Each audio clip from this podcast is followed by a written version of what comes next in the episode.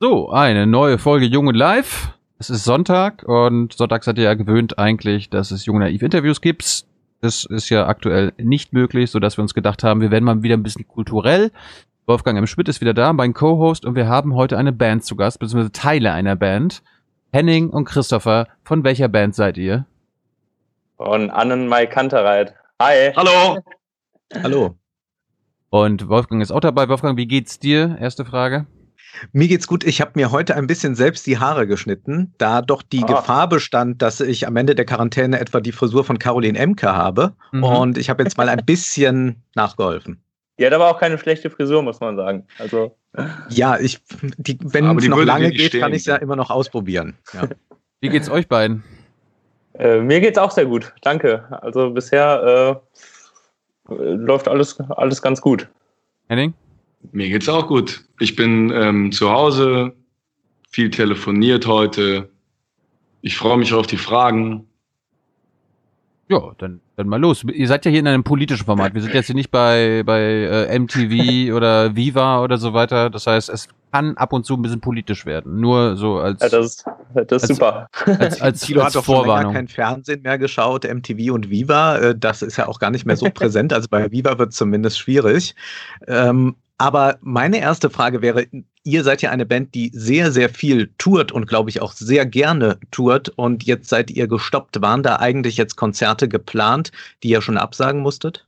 Ähm, also wir hatten unsere erste ähm, Erfahrung mit Corona in der, also mit einer Absage ähm, in der Schweiz, ähm, mhm. in Zürich. Da wollten wir spielen und mussten dann praktisch nach dem äh, Line-Check wieder abbauen, weil das Epidemiegesetz, Chrissy, wie war das nochmal? Das Epidemiegesetz wurde ja. aktiviert und dann durften keine Veranstaltungen mehr über 1000 Leute stattfinden. Und dann sind wir praktisch einfach früher schon nach Magdeburg, Chemnitz, Oberhausen gefahren. Was war das nochmal für eine Rutsche? Ja, ja, ja genau.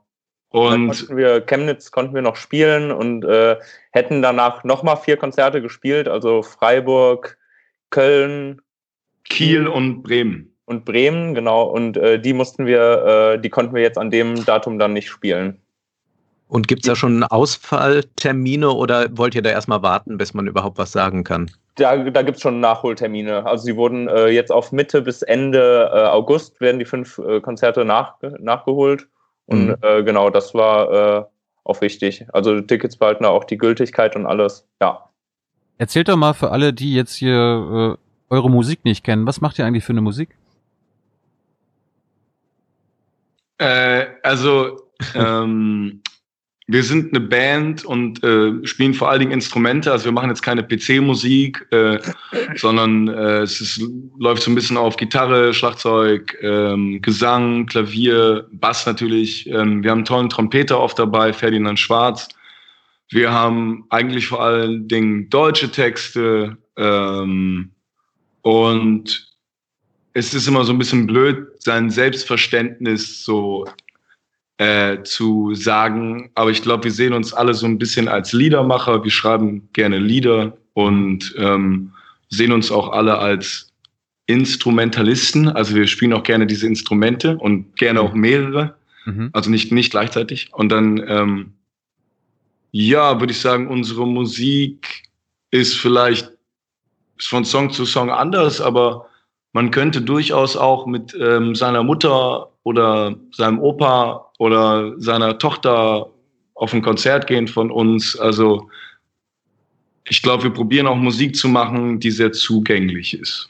Liebe Hörer, hier sind Thilo und Tyler. Jung und Naiv gibt es ja nur durch eure Unterstützung. Hier gibt es keine Werbung, höchstens für uns selbst. Aber wie ihr uns unterstützen könnt oder sogar Produzenten werdet, erfahrt ihr in der Podcast-Beschreibung. Zum Beispiel per PayPal oder Überweisung. Und jetzt geht's weiter. Du hast gerade gesagt, Liedermacher als solche versteht ihr euch. Da denke ich jetzt an die großen deutschen Liedermacher, an Franz Josef Degenhardt, Hannes Wader, Reinhard May, Konstantin Becker. Ist das durchaus eine Tradition, in der ihr euch seht? Das sind zumindest Leute, die auch selbst Instrument spielen, die selbst ihre Lieder schreiben und auch politisch sind. Ich würde mich jetzt, ich würde jetzt nicht sagen, dass wir in der Tradition von Hannes Wader und Wolf, also zum Beispiel Wolf Biermann finde ich einen ganz komischen Typen, aber äh, in der Tat, ich, ja ähm, dass wir uns jetzt in der Tradition von denen sehen. Ich glaube, die haben den Begriff Liedermacher sehr besetzt. Mhm. Und äh, das muss man ihnen auch gönnen, weil die natürlich äh, viel rausgehauen haben. Aber ich glaube, was ich eher meinte gerade mit Liedermacher, ist halt wirklich Lieder zu machen. Also mhm. ähm, es gibt tolle Interpreten in Deutschland, die Lieder singen, die für sie geschrieben werden. Und ich glaube, es gibt auch Leute, die auf Deutsch Lieder schreiben und probieren, die auch selber aufzuführen. Und das ist eigentlich für mich das Ding. Also der, der Liedermacher ist jemand, der, oder die Liedermacherin hm. ist jemand, der sagt, äh, ich schreibe ein Lied und ich führe das auch auf. Und ähm, das kommt von mir. Und äh, das ist eigentlich die, die, die Tradition, die ich meinte. Warum, warum sind eure Texte auf Deutsch? Äh, ich bin ja Deutscher und äh, Chrissy auch, Sevi auch, Malte auch. Ähm, und diese Sprache ist uns einfach sehr nah, mh, hm, weil wir sie sprechen. Und äh, wir haben auch ein paar englische Lieder, wir haben ein italienisches Lied, aber ähm, Deutsch hat uns einfach, es klingt jetzt wieder cheesy, glaube ich, aber vielleicht unterschreibt Chrissy das. Deutsch hat uns immer auch im Proberaum mehr zum Fühlen gebracht und irgendwie, äh, ja, das, ich, das geht einem näher irgendwie. Ja, ich glaube auch, also das, äh, das war, wir, wir, haben ja am Anfang ganz viel Musik auch einfach äh, auf der Schildergasse in Köln, auf der Straße äh, so wirklich gemacht und da hat mhm. Henning noch ganz viel Englisch gesungen, weil das, glaube ich, einfach so ein bisschen leichter ist, da so wortmalerisch oder äh, schnellen Text äh, sich aus, also zu improvisieren wirklich. Und äh, dann hat sich das mit dem, äh, also tatsächlich komm, haben wir am Anfang viel mehr auf Englisch gesungen und dann hat sich das, je mehr wir so wirklich an Songs gearbeitet haben oder an Liedern gearbeitet haben und die äh, so wirklich im Proberaum auch erarbeitet haben, haben wir irgendwie kamen irgendwie immer mehr deutsche Texte auch dazu, äh, die dann wirklich äh, zu einem in, in einen Song auch gegossen werden sollten so. Ich erinnere mich noch an die Debatte so in Anfang der Nullerjahre. Da sagte man, es wird ja kaum noch Deutsch gesungen, höchstens noch im Schlager, aber auch da schon nicht mehr richtig. Und eigentlich braucht man doch eine Deutschquote im Radio. Und dann hat sich das irgendwann aber vollkommen erübrigt. Also es gab plötzlich ja. ganz viele junge Bands, die Deutsch gesungen haben. Auch äh, gab es ja mal das Credo bei Deutschland sucht den Superstar, dass man eigentlich schon verloren hatte, wenn man da Deutsch sang. Inzwischen singen ja fast alle dort Deutsch. Ähm, wie erklärt ihr euch diese Welle, dass es jetzt eben wieder ein anderes Verhältnis zur deutschen Sprache gibt, dass die also auch cool klingen kann, dass die auch jung klingen kann? Ich glaube, bei mir war das irgendwie äh, viel auch einfach dadurch, dass äh, so andere Bands sich das einfach mal getraut haben, wie zum Beispiel Wir sind Helden oder sowas, äh, dass die, äh, dass ich bei denen gehört habe, so ey, das äh, bitte gib mir nur ein Wo äh, Wort, so, das ist so ein geiler Stimmt. Text auch und dann kommt man erstmal auf diese I Idee, dass das auch richtig geil klingen kann, dass das nicht nur äh, äh, kölsche Musik, Schlager oder Klassik sein muss, sondern auch wirklich sehr, sehr schöner Pop irgendwie auf Deutsch funktionieren kann überhaupt. Und ich glaube, das ist so ein, äh, so ein Vorbildding vielleicht auch, dass irgendwie irgendwann Leute damit wieder angefangen haben und äh, viele danach gecheckt haben, dass das äh, sehr gut funktionieren kann.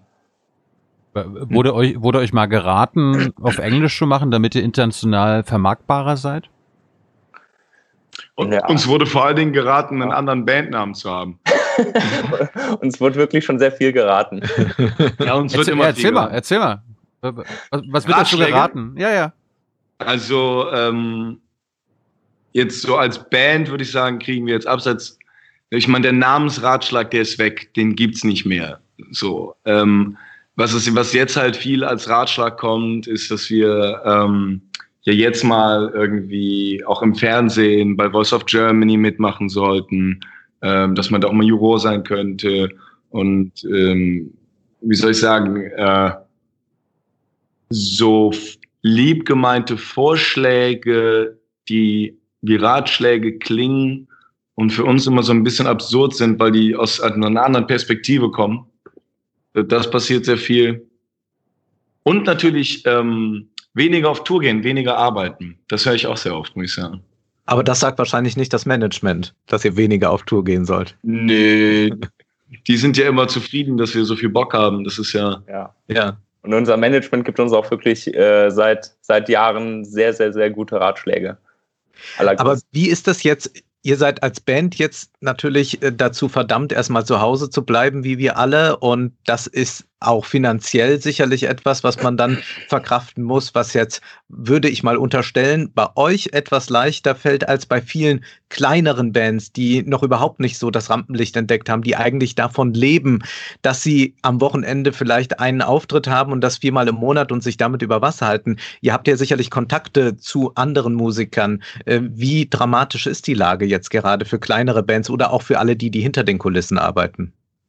Ähm, Sag du? Äh, also, wenn ich ein Beispiel wählen darf, ähm, jemand aus unserem engsten Team, ähm, ich sag mal aus dem Bereich Sound, ähm, der ist jetzt trotz einer äh, Soforthilfe des Landes NRW, die auch sofort durchgegangen ist und da war, ähm, trotzdem dazu übergegangen zu sagen, ähm, ich werde jetzt Erntehelfer auch machen und mir noch irgendwas anderes suchen, weil er, er aus seiner Sicht der Dinge der Überzeugung ist, dass es ähm, längerfristig keine Großveranstaltung mehr geben wird und er genau darauf spezialisiert ist. Aha. Und ähm, er de deswegen wirklich jetzt erstmal umschwenken muss. Zu, den, zu den Bands, die vielleicht jetzt nicht auf so großen Bühnen spielen dürfen wie wir, für die ist das natürlich auch absoluter Horror. Ich glaube, alle versuchen sich erstmal was Kreatives zu stürzen, um irgendwie das zu kompensieren, aber im Endeffekt ist das eine grausame Wahrheit, dass jetzt äh, für viele Leute, äh, die vielleicht gerade, ich meine, das kennen Chrissy und ich auch, auch ja irgendwie, wenn es anfängt, dass man davon leben kann, dann wieder so einen Rückschritt zu machen, es ist halt Horror. Und ich glaube, das ist äh, jetzt für viele Menschen die Situation, die, die, die sonst auf Bühnen spielen, 300, 500, 800 Leute. Das ist äh, eine relativ dramatische Situation. Und ganz viele, ja. äh, und ganz viele äh, Künstlerinnen und Künstler äh, können ja auch keine Rücklagen bilden. Also sind äh, wir beide äh, in einer sehr, sehr glücklichen Situation, die wir, wo wir auch sehr, sehr dankbar für sind, auf jeden Fall. Äh, aber so 99 Prozent der Kulturschaffenden insgesamt können niemals Rücklagen bilden. Also die, die leben wirklich, äh, also das, das klingt immer so, so kacke, aber die leben wirklich tatsächlich von der Hand in den Mund. Also dass die Geld verdienen, was sie dann am nächsten Tag wieder äh, äh, ausgeben müssen. Und äh, diese Rücklagen, äh, die werden, also da geht es jetzt um, um Wochen, wenn die, dass die aufgebraucht sind und äh, so, so Soforthilfen, die, die waren super wichtig, aber das äh, reicht natürlich. Die es ja übrigens zum Beispiel in Rheinland-Pfalz gar nicht gab. Also es gibt genau, das waren nochmal Länder, denen genau. gar keine, ja. gar keine in, in NRW war, genau, in NRW waren das, äh, gab es da jetzt bis äh, bei kleinen Betrieben und Solo-Selbstständigen bis 9000 Euro, glaube ich. Äh, aber äh, um die komplett auszuschöpfen, das äh, klappt auch bei vielen nicht, natürlich. Ich muss dazu sagen, dass ich vor allen Dingen diese Formulierung so schwierig finde, existenzsichernde Einmalzahlung. Hm. Weil irgendwie, also eine existenzsichernde Einmalzahlung ist irgendwie eine Million oder so. Aber, keine Ahnung. Echt, also, echt, ja? Echt, ja? Nein, also ich meine. Nein, aber auf jeden Fall keine 2000 Euro. Ja. Ja, gut. Existenzsichernde Einmalzahlung, was sichert die Existenz? Also, äh, wenn du jetzt sagst, äh, ich habe vielleicht neun Monate keine Arbeit mehr und habe keine Rücklagen gebildet, dann sichern die auch 6000 Euro nicht die Existenz. Millionen ist übertrieben, aber ich finde einfach ja. nur, das ist, dass das ein Gegensatz ist, existenzsichernde Einmalzahlung. Ja. Und was halt auch das, das Ding ist, erstmal äh, Großveranstaltungen, das wird auf jeden Fall das Letzte, was wieder hochgefahren wird. Also das, äh, ich kann mir nicht vorstellen, dass jetzt erstmal Großveranstaltungen äh, erlaubt werden und dann dürfen Cafés wieder aufmachen. so und ähm, dann wird das auch ganz, ganz lange da, also wir, wir können ja jetzt, wenn wir dieses Jahr äh, oder wenn eine andere Band dieses Jahr 70 Konzerte nicht spielen kann, das ist durchaus, also das geht ganz schnell bei einer Tour und dann ein paar Festivals, die können die ja nicht, die können ja nicht nächstes Jahr 140 Konzerte spielen. Sehr so, gut formuliert. Äh, und darüber hinaus, jetzt auch mit diesen ganzen Gutscheinen und sowas, das sind dann auch alles sozusagen Vorschüsse oder auch Kredite müssen zurückgezahlt werden. So, und das, da werden ganz viele Leute, die können sich keinen Kredit die, die könnten sich nicht mal eben einen Kredit von 8000 Euro Soforthilfe aufnehmen, auch wenn das äh, total notwendig ist. Und die können das nicht, die, die werden da über Jahre dran das äh, zurückzahlen. So. Hm. Wir werden ja hier viele Fragen auch von den Zuschauern und Zuschauerinnen einfließen lassen. Geht gleich los, Leute. Wir wollten ein bisschen Gespräch hier mit unseren Fragen füttern. Aber sag mal, kennt ihr denn in eurem Umfeld, äh, kennt ihr andere Bands, die jetzt wirklich Probleme bekommen werden? Wo, wo wirklich auch politisches Handeln ja, klar. Also äh, es gibt einige Bands, die äh, wirklich ganz, äh, ganz stark vor allen Dingen live sind. So und äh, ja, die vielleicht nicht so krass über Streams verdienen, so äh, und oder über Lizenzeinnahmen oder GEMA, bei denen das wirklich ganz viel das Live-Geschäft ist und die äh, bei denen ist das gerade wirklich, dass die äh, bisher gut davon leben konnten und bei denen äh, ist das jetzt ganz akut gefährdet, dass die äh, das nicht mehr machen können und dann wie unser Kollege, weiß ich nicht, äh, komplett um, umsatteln müssten im Prinzip. Kannst du was dazu sagen? Wie ist das eigentlich jetzt so generell mit Plattenverkäufen? Also CDs werden ja kaum noch gekauft. Ich glaube, die Maxi-CDs inzwischen eingestellt. Zumindest sind die Charts, stellen sich nur noch von Streaming äh, zusammen. Und wie hat sich das entwickelt? Also die Zeiten, in denen man 100.000, 200.000 CDs verkauft und davon gut leben kann. Und wenn man dann Lust hat, noch eine Tournee macht, die sind ja lange vorbei. Also wie wichtig ist ja. das Tourneegeschäft? Äh, also bei äh, bei mir sind es, äh, das habe ich mal gefragt, äh, knapp die Hälfte der Einnahmen etwa über Live. Mhm. Also äh, so von der, von der Größenordnung. Mhm. Bei mir ist es etwas weniger, weil ich mehr Texte geschrieben habe für die Band und dadurch ähm, praktisch, ich würde sagen, zwei Fünftel bis drei Fünftel, je nachdem auch wie viel wir spielen über Live. Das stimmt halt nicht ganz, weil wir natürlich über Live sehr viel GEMA-Einnahmen machen. Ja, ja. Mhm. Deswegen wird, Ach so. also wenn man das wieder mit reinrechnet, ist es ja bei mir auch eigentlich die Hälfte mhm. meiner Einnahmen, die irgendwie, also meine GEMA-Einnahmen sinken drastisch, wenn wir nicht mehr live spielen. Entschuldigung? Mhm. Ja. Nee, nee, das ist immer nur ein Zeichen an Wolfgang, dass ich die nächste Frage stellen würde. Äh, ist, ah, ist, nicht, ist nicht für euch. Aber, aber zu, zu den Sachen, wenn wir beim Geld sind, wir müssen ja nicht spezifisch werden, aber wie ist das bei Spotify? Erklärt uns mal, verdient ihr Geld damit, wenn ich euch auf Spotify höre? Oder wie ja. geht das? Also, zum Beispiel, ähm, bei Spotify ist es so, dass zum Beispiel ein deutscher Stream mehr wert ist als jetzt ein Stream aus Albanien, weil die Leute in Albanien auch weniger Geld bezahlen für das Angebot. So. Das heißt, äh, wenn jetzt viele Leute in Deutschland uns hören auf Spotify, dann wachsen unsere Streams und Spotify äh, macht eine Abrechnung, äh, die den Wert dieser Streams eigentlich widerspiegeln soll. Und man muss sich vorstellen, wenn es jetzt nur 100 Streams im Jahr gäbe, dann wären diese Streams enorm viel wert, weil dann würde irgendwie einmal Drake gehört werden und einmal an Mike Kantereit. Und dann würden wir durch einen Stream enorm viel Geld verdienen, weil der natürlich den ganzen Pot aufteilen würde. Ja. Und momentan ist es so, dass wir eine ganz schreckliche Situation haben beim Streaming, weil man ganz leicht Streams kaufen kann. Ach. Ähm, es ist so, dass du ungefähr 8000 Euro für eine Million deutsche Streams zahlst und du damit ungefähr 4000 Euro verdienst. Und das große aber ist das Problem nicht eine Manipulation? Ist, ja, aber hör mir kurz zu Ende zu. Ähm, das große Problem ist, dass ja praktisch, nehmen wir an, wir haben einen Kuchen, den wir uns aufteilen müssen. Ne? Und ähm, dadurch, dass jetzt aber ja viel mehr Streams noch dazugekauft werden, als sie eigentlich existieren, ist der Stream, der dann bei Chrissy und mir ankommt, viel weniger wert. Mhm. Und jetzt musst du dir auch vorstellen, wer kann Interesse daran haben, erst 8000 Euro zu bezahlen und dann 4000 zurückzukriegen? Jemand, der Geldwäsche betreibt.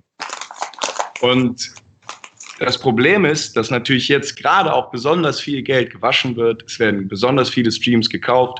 Und die Leute, die wenig Einnahmen über Streams hatten, kriegen jetzt noch mal weniger Einnahmen über Streams, Siehst du meinen Punkt? Ja, sehr deutlich. Ich bin halt verblüfft darüber, dass das ja. überhaupt geht, dass man diese Streams kaufen kann. Also ich kann mich ja jetzt auch nicht so einfach mal auf die Spiegel-Bestsellerliste setzen, wenn ich ein Buch geschrieben habe. Ja, doch, oh, du, kannst, du, du, kannst 10.000 Bücher bestellen, Wolfgang. Ja. ja der, äh, der Mark Wartney, wie heißt er nochmal, der, ähm, der reiche Mann mit dem komischen Buch. äh, stehe ich jetzt gerade auf dem Schlauch? Hier, ähm, dieser Millionär. Ach, äh, hier äh, Maischmeier. Maischmeier. Maschmeier. Masch, Dem ist es ja auch rausgekommen, dass er seinen Chauffeur rumgeschickt hat, um die Bücher von sich selbst zu kaufen. Also also du, ja, aber so, aber so machen, aber Jungs, Jungs, so machen wir das hier ja. auch. Also die Hälfte der Zuschauer sind einfach äh, meine Mutter, meine Oma, Wolfgangs Mutter und so weiter. Ja. Aber um nochmal kurz serious zu werden, wenn du sagst, wie geht das denn? Ja. Ähm, man muss sich das wirklich so vorstellen, dass da findige Leute mit technischem Verständnis dieses Angebot bereitstellen und äh, verschiedene Accounts haben, die dann von verschiedenen IP-Adressen mit VPN etc. mit einem bestimmten Guthaben ja. streamen. vielleicht, vielleicht, solltet ihr mal Spotify darauf aufmerksam machen, damit die das unterbinden. Die probieren das Problem schon zu lösen und die fighten das richtig hart, aber das ja. ist natürlich auch das Ding. Wie soll ich sagen, ja. professionelle Kriminelle sind einfach eine große Herausforderung. Mhm. Und äh, es ist ja, Spotify hat jetzt ja auch nicht irgendwie eine eigene Geheim-Agency, irgendwie das, das Spotify FBI, das dann da irgendwie Agenten hinschickt. So, weil das, weißt du, was ich meine, die jetzt irgendwie ja. Agenten nach Thüringen in den Wald schicken, um zu gucken, ob denn jetzt diese IP auch und bla. Ja, äh, und ab, abseits von dieser äh, kriminellen Energie, die da äh, mit Sicherheit äh, auf jeden Fall ein, ein Problem ist, äh, ist das so oder so auch in dem ganzen legalen äh, Kosmos äh, beim Streaming äh, verdient man da wirklich sehr, sehr wenig Geld erstmal. Also das ist, äh, was Henning gerade meinte, so für eine Million Streams kriegt man etwa 4000 Euro. Und äh, natürlich sind 4000 Euro nicht, nicht wenig Geld, aber eine Million Klicks muss man erstmal echt hinkriegen. Also das, äh, das ja. ist eine äh, super lange äh, Sache und ein großes Problem. Oder was, ein ganz großes Problem äh, halt war durch dieses Streaming oder äh, immer noch ist, ist, dass ganz viele äh, kleinere Bands oder so, die vielleicht eher in der äh, Subkultur so verortet sind, jetzt nicht wie wir im, äh, in der Mitte vom Mainstream so, äh, die haben ein ganz großes Problem, weil bei denen tatsächlich ganz wenig Geld ankommt, weil dieser ganze komplette Streaming-Pod wird einfach durch die Streams aufgeteilt. Und das ist, äh, dann wandert halt das Geld immer zu den Klickmilliardären, so äh, die auf Spotify unterwegs sind. Und das hat dazu geführt, dass ganz viele Bands, die sich vorher da, keine Ahnung, wenn irgendeine Prog-Rock-Band äh, vorher 4000 Alben verkauft hat, weil 4000 Leute Bock hatten, für die Band Geld auszugeben, dann, äh, dann ist da sehr viel mehr Geld bei denen an, äh, hängen geblieben, als das jetzt gerade der Fall ist. Also jetzt gerade kann irgendeine Prog-Rock-Band, die 4000 Fans hat, nicht mehr von den Stream-Einnahmen leben. Und das äh, hat irgendwie dazu geführt, dass ganz viel Subkultur auch in der Musik verschwunden ist, weil äh, beziehungsweise Leute nicht mehr sich in dem Zeitrahmen da, darum kümmern können. Darf da ich das unterstützen, ganz kurz mit einer ja. Zahl? Ähm, es gab früher mal diese äh, typische Theorie, die man immer, wenn man irgendwas lesen wollte, halt, du brauchst tausend Leute, die deine Musik hören, die bereit sind, im Jahr 100 Euro für dich auszugeben. Und ähm, 100 Euro ausgeben mit dem Spotify Premium, wisst ihr, was ich meine? Also man gibt mhm. einfach jetzt weniger aus. Entschuldigung, Chrissy. Ne, äh, also die 100 genau. Leute reichen, genau. äh, die 1000 Leute das, reichen das reicht nicht, mehr. nicht, mehr. Genau, und da gibt's äh, so über, also da, da gibt's äh, Verfahren, wie man Streams oder beziehungsweise die Einnahmen von den Streams fairer verteilen könnte. Und äh, da sind aber leider äh, noch die allermeisten Streaming-Portale nicht, nicht am Start. Also das heißt äh, User-Centric Payment System, also dass Leute, ähm, dass wenn ich 10 Euro für einen äh, Spotify-Account zahle, äh, dann wird äh, und ich höre 100 Songs in, im Monat, dann werden diese, äh, also von den, äh, Entschuldigung, von den 10 Euro gehen 7 Euro an Künstlerinnen und Künstler, 3 Euro an Spotify, sagen wir jetzt mal, keine Ahnung. Und ähm, das heißt, ich habe 7 Euro, der in den Künstlerinnen und Künstlerpot geht und diese sieben Euro werden dann nur auf meine Streams, auf meine Klicks aufgeteilt. Mhm. Und das wäre wieder total fair, weil, weil das den Leuten wieder ermöglichen würde, auch eine Band zu unterstützen. Und äh, das hätte eine viel höhere Bindung auch. Das heißt, wenn ich sage, so äh, mit, mit ich, ich habe diese, äh, äh, keine Ahnung, ich habe jetzt nur äh, euren Podcast auf äh, äh Spotify gehört oder so, dann äh, bin ich mir sicher, dass diese sieben Euro zu 100 Prozent an euch gehen. So, und jetzt gerade Ah, da, da kommt nee, ein, ein Grinsen nee, aus. Ja. Nee, nee, pass auf. Wir, also, Junge Naiv, nee. Aufwachen, Podcast und so gibt's auch auf Spotify. Wir bekommen ja. null. Ja, okay. Null. Ja, mit Podcasts kenne ich mich jetzt auch nicht aus. Genau, äh, und die Podcasts bekommen null. Ah, es sei denn, sie sind Exklusivinhalte für Deswegen Spotify. schalten die immer die Werbung. Ja. Deswegen hm? immer ja. überall Jack Daniels. Auf jeden Fall wäre das eine äh, total schöne äh, Idee eigentlich zu sagen, man, man führt dieses System ein, nachdem Künstlerinnen und Künstler direkt das Geld sozusagen von den Leuten äh, bekommen, die sie hören. Hm. Was äh, nützt euch dann Spotify auch anders? Also habt ihr Zugang dazu, wer euch wo hört, wie lange, so dass ihr quasi sagen könnt, ey, wir haben wir haben 100.000 Fans in Österreich, da können wir mal ein Konzert spielen oder wir haben in Albanien tatsächlich 95 Fans oder wie ist das? Das ist, das ja. interessiert uns sehr und das ist ein, ein, tolles Privileg auch über so ein Medium sowas so genau zu, zurückverfolgen zu können. Und bei unserem letzten Album haben wir ähm, auch so, ah, es gibt leider nur doofe Worte dafür, so ein Pop-up-Store gemacht äh, in so Gewächshäusern, wo wir Leute eingeladen haben, das mit uns zu hören. Und das haben wir auch gemeinsam mit Spotify gemacht, weil wir auch ein paar Hörer einladen wollten. Wir hatten halt so ein paar Rekordhörer, die uns halt irgendwie jeden Tag drei, vier Stunden gehört haben und die wollten wir dann halt gerne einladen. Äh, also da gibt es schon ein paar sehr, sehr schöne Möglichkeiten auch, ähm, da was zu machen auf jeden Fall. Wollen wir mal ein paar äh, erste Fragen machen? Jo. Gerne. Dann geht's mal weiter. Mi Mina, Mina fängt mal an. Äh, sie fragt, dann nennt uns doch mal Alternativen zu Spotify. Läuft es bei kleineren Streaming-Diensten anders? Ähm, also erstmal Hi Mina. Ähm, es gibt auf jeden Fall eine äh, ne, ne Reihe an äh, Alternativen. Also es gibt ja ganz viele äh, Streaming-Anbieter. Also äh, ich, ich will jetzt äh, also ich will jetzt ungern Werbung für irgendwie. Äh, Aber jetzt den, haben wir über Spotify geredet, jetzt kannst du zwei, drei andere nennen, dann ist das. Ja, ja es gibt äh, natürlich Apple Music, Deezer, äh, Napster, Napster Amazon und äh, ja, da. Äh, gibt es, bei, gibt es, um, gibt es, gibt es nicht kommerzielle Streaming-Anbieter? Ich will erstmal weiter auf Mina antworten. Sa Soundcloud ja. gibt's, hm. also die, äh, ja, die, die die sind, glaube ich, jetzt äh, etwas unabhängiger als jetzt äh, Apple oder so, aber äh, keine Ahnung, äh, das ist sch schwierig zu sagen. Also es gibt auch Unterschiede in der, äh, in der, in dem, äh, was die Streaming-Plattformen den Künstlerinnen und Künstlern dann äh, geben, aber das sind wirklich ganz marginale Unterschiede. Und äh, ja, insofern äh, kann ich mich da jetzt nicht auf oder könnte ich mich jetzt persönlich nicht auf einen äh, sagen, so nimm, nimm den auf jeden Fall, hört aber, über den. Aber das wär, am, das am geilsten ist es. Aber das wäre ja eine Idee. Also wenn, wenn du sagst, von Spotify 10 Euro gehen 3 Euro an Spotify, wenn man das irgendwie minimieren könnte und nur quasi die Verwaltungskosten und die technischen Kosten hat, äh, was dann quasi nur 50 Cent dieser 10 Euro wäre und dann 200 Euro mehr an euch Künstler gehen könnte. Ja, äh, also wenn, wenn man es äh, richtig korrekt machen will, dann äh, holt man sich tatsächlich noch Alben äh, und äh, auch wenn, wenn man die runterlädt, äh, so bei äh, iTunes oder sowas, das, da kommt trotzdem noch ganz direkt sehr viel mehr an bei uns, als äh, wenn man das streamt. Also wenn man, äh, wenn man Bock hat, Bands zu unterstützen, dann äh, macht das. Oder am, am geilsten ist, Platten zu holen. So, da, da äh, bleibt letztendlich am meisten bei uns hängen. Henning, du wolltest schon was sagen? Genau, also auf Minas Frage, äh, gibt es dann so, so nicht kommerzielle äh, Streaming-Dienste?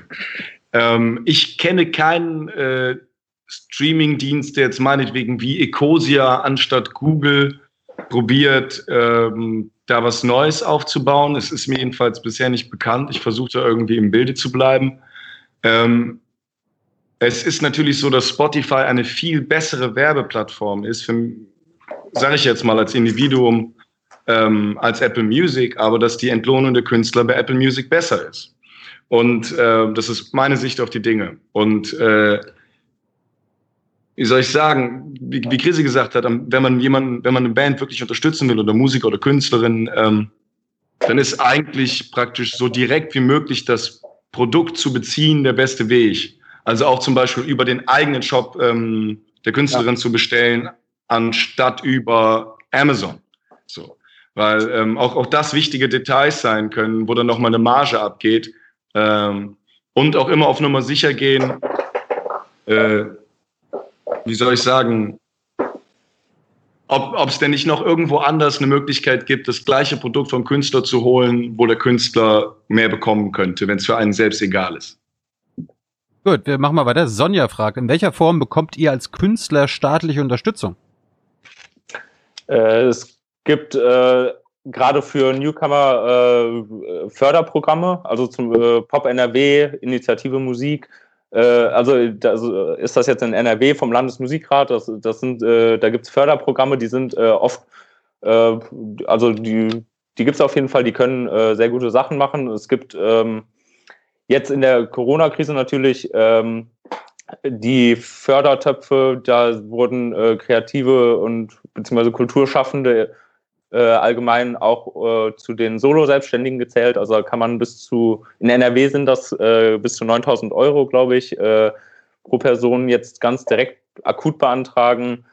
Äh, es gibt die Künstlersozialkasse, die äh, auf einer Sozialversicherungsebene Künstlerinnen und Künstler unterstützt. Da ist jetzt, also die haben auch scharfe Auswahlkriterien sozusagen. Also da muss man schon wirklich äh, freischaffender Künstler oder Künstlerin sein. Äh, die, äh, die unterstützen einen da aber finanziell äh, mit Rentenversicherung, mit Krankenversicherung und so. Äh, also es gibt schon ein paar Programme, aber äh, letztendlich äh, ist man da auch schon sehr oft auf sich allein gestellt, muss man sagen. Also ganz viele. Sonja fragt auch noch, kann man euch auch für ein Videokonzert buchen? äh, leider nicht. Ähm, das geht nicht. Ein Videokonzert? ja. Ähm, das, äh, wir haben so ein absurd, absurd viel, nee, wir haben absurd viel Geld bekommen von irgendeiner Werbeagentur und jetzt haben wir so eine exklusive, exklusive Bindung. Weißt du, mhm. Mhm. Gut, Adolf will wissen, seht ihr die Krise als Chance oder hurra, die Welt geht unter? Äh, weder noch. Also äh, ich denke, wir probieren diese Krise ernst zu nehmen und äh, man ist ja irgendwie, jeder ist ja irgendwie ein, ein, ein Puzzlestück. Wir sind ja ein riesiges Puzzle gemeinsam. Und dann ähm, ist, glaube ich, jetzt gerade in einer Situation wie dieser äh, jeder aufgefordert, ein bisschen zu überlegen, was sie oder er tun kann. Hm. Und ähm, ja, also natürlich sind da äh, auch Möglichkeiten für positive Veränderungen, die ich sehe. Ja. Reden wir gleich drüber, glaube ich. Ne? Ja. Christopher noch? Äh, ja, ich, ich glaube, das ist äh, ja, bei, uns äh, ähnlich. Irgendwie, wir versuchen da schon jetzt ein paar Sachen äh, umzusetzen, die wir uns schon länger vorgenommen hatten. Also wir wohnen jetzt äh, zum Teil nicht mehr in der gleichen Stadt, so deshalb hatten wir eh uns vorgenommen, viel mehr über äh, so einen Austausch hinzukriegen und da mehr an Songs auch über, über die Distanz hinweg zu arbeiten. Und das äh, haben wir jetzt irgendwie, sind wir nochmal äh, fokussierter angegangen auf jeden Fall. Gut, lass uns über Politik reden. Äh, Wolfgang ist ja auch deshalb hier mit dabei. Ähm, würdet ihr sagen, ihr seid eine politische Band oder ihr seid eine Band, die nebenbei dann auch politisch aktiv ist? Also äh, trennt ihr das ich, oder gehört das zusammen? Also ich glaube erstmal, wir sind eine Band, in der alle vier Mitglieder sehr äh, politisch engagiert äh, oder interessiert erstmal sind. Und äh, jeder hat da für sich irgendwie seine Themen, äh, die ein bisschen mehr in den Vordergrund gerückt werden. Und äh, das fließt dadurch auch einfach sehr stark so in, äh, in Vierer, also in Vierergesprächen, auch wenn wir über Band und so reden, äh, reden. Es geht, irgendwie schwingt das immer mit seit, äh, seit Jahren, dass wir da viel über Politik auch reden. Deshalb, glaube ich, sind wir schon in dem Sinne eine politisch sehr interessierte Band äh, und eine politische, also wir machen jetzt keinen Polit-Rock oder so, würde ich sagen, aber ähm, politische Texte? Ich glaube, wir haben Texte, die äh, so wie ja irgendwie das meiste, was es an, an Kunst so gibt, auch ein Bild dafür sind, ähm, ja, für all das, von, von dem sie umgeben sind. Also äh, ich glaube, es ist schwierig, einen Text zu schreiben, der nichts mit der Gesellschaft zu tun hat, in, in der man gerade lebt. Und ähm, deswegen, also ich, was, ja, wir, wir, haben einen Text, der ähm, von unserem Lied Weiße Wand, der, glaube ich, ein großer, das war ein großes Stück Mühe für uns als Band weil wir uns da mit einem schwierigen Thema auseinandersetzen wollten. Und wir hatten auch noch vor, Kunst zu machen und wir sind uns bis heute nicht sicher, ob es geklappt hat. Und das ist, äh, das ist etwas sehr, sehr schwer zu verbinden. Das ist, fällt uns immer wieder auf. So. In dem Lied heißt es, weiße Wand, ich bin jung und weiß in einem reichen Land, mein Kreissaal war umkreist von einer weißen Wand und weiter heißt es dann noch, und ich weiß nicht, wann man die Decke aus Glas einreißen kann, die Decke aus Glas ist eine weiße Wand. Mhm. Ähm, also das ist, würde ich einordnen, also eine kritische Reflexion über äh, die Privilegien, die man genießt in diesem Land, äh, zugleich dann auch die Privilegi äh, Privilegien als Weißer. Dann gibt es aber auch diese gläserne Decke, die ihr anspricht, die äh, nicht zu durchbrechen ist. Was äh, war euch da besonders das Anliegen bei diesem Lied? Ich muss als erstes sagen, ähm, wie, sagt man, Shoutout an Fabian Döll und Felix Römer, weil ich den Text mit den beiden geschrieben habe und ich hätte den ohne die beiden nicht fertig schreiben können. Ähm, also die Decke aus Glas ist ja praktisch die, ich weiß nicht, ob jedem das Symbol geläufig ist, die ähm, unsichtbare Barriere, die Frauen, die Karriere machen, oft nicht durchschreiten können, weil da irgendetwas ist, was sie zurückhält oder nicht durchlässt. Und aus meiner Sicht ist die gläserne Decke eine weiße Wand. Also ähm, die, die, die weiße ältere Mehrheitsgesellschaft mit noch anderen Konnotationen. Und äh, ich bin jung und weiß in einem reichen Land und ähm,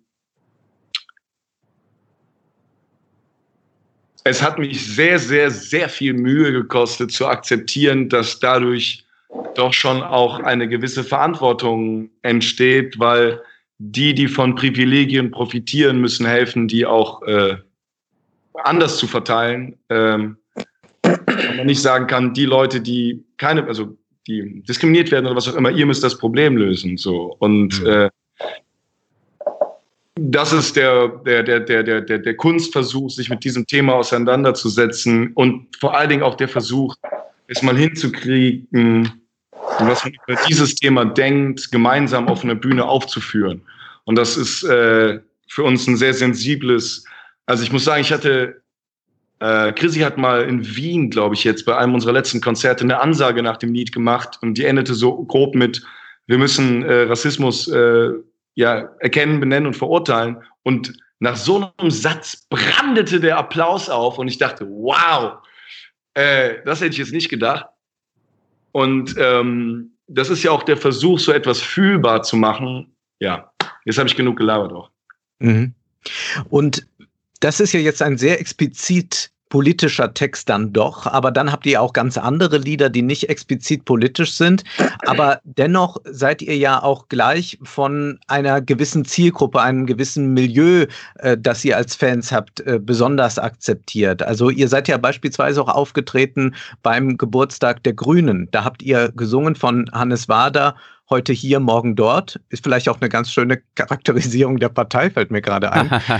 ähm, ist das nicht auch ein Problem, dass man ähm, als junger Künstler so schnell staatstragend wird? Ich habe jetzt bei Twitter gesehen, Igor Levitt trat auf, spielte Klavier und da saß dann vorher noch äh, Frank-Walter Steinmeier auf dem Hocker und hat was von äh, Solidarität und Demokratie erzählt. Ist das nicht auch äh, ein sehr großes Problem, wenn man dann so schnell zu den Etablierten gehört? Ich glaube, ähm um, unser, um unsere Perspektive ein bisschen zu verstehen. Wir wollen ja gerne helfen, Dinge zu verändern.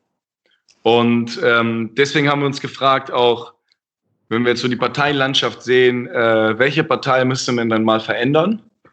Und ähm, ich sage das jetzt zum ersten Mal, weil ich das eigentlich auch immer so ein bisschen auch für mich auch auslebe und dann eine gewisse Schüchternheit habe.